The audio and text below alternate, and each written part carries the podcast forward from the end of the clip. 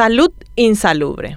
Las carencias del sistema público de salud y del Instituto de Previsión Social IPS son tantas que llegan a ser insalubres. Pacientes a los que les urge atención médica, lejos de mejorar, suelen salir más enfermos de lo que entraron. Una joven de 16 años con leucemia hace más de 80 días está internada en el Hospital Central del IPS. Su mamá denuncia que allí su hija contrajo dos bacterias intrahospitalarias, le colocaron mal un catéter y luego se perdió el que le habían puesto bien, entre otras situaciones mucho más graves que empeoraron la salud de la paciente que entra y sale de UTI desde marzo. Así como la mamá de esta joven, decenas de familiares de pacientes del IPS viven un calvario. Sentados en la calle, deben estar alertas a los medicamentos que deban comprar porque IPS no tiene medicamentos ni insumos e ingeniarse para conseguir el dinero. A la vez enfrentan malos tratos, las inclemencias del tiempo y otras situaciones. Lo mismo ocurre en el sistema público de salud. Si bien oficialmente se quiere negar, en los hospitales la gente llora las necesidades. Faltan camas, medicamentos, insumos, equipos para hacer estudios, médicos especialistas y enfermeros con paciencia, porque los que hay no dan abasto. Estas pesadillas se vuelven aún más aterradoras durante alertas epidemiológicas como las que ahora encaramos ante la circulación del virus incisional respiratorio que afecta a los niños principalmente. Los padres de una pequeñita de tres años con una afección respiratoria aguda, luego de haber rebotado en IPS y no conseguir UTI en el sistema público, debieron recurrir a la justicia para que su niña acceda a una atención médica.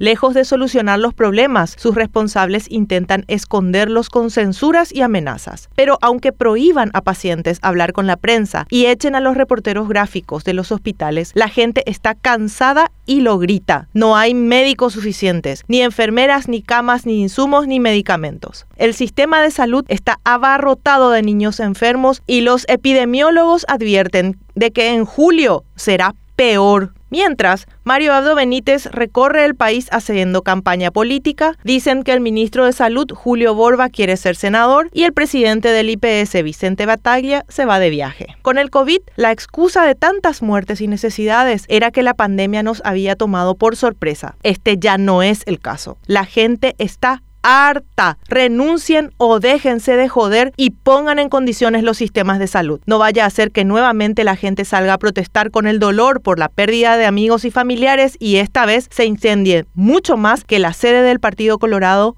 o el Congreso Nacional.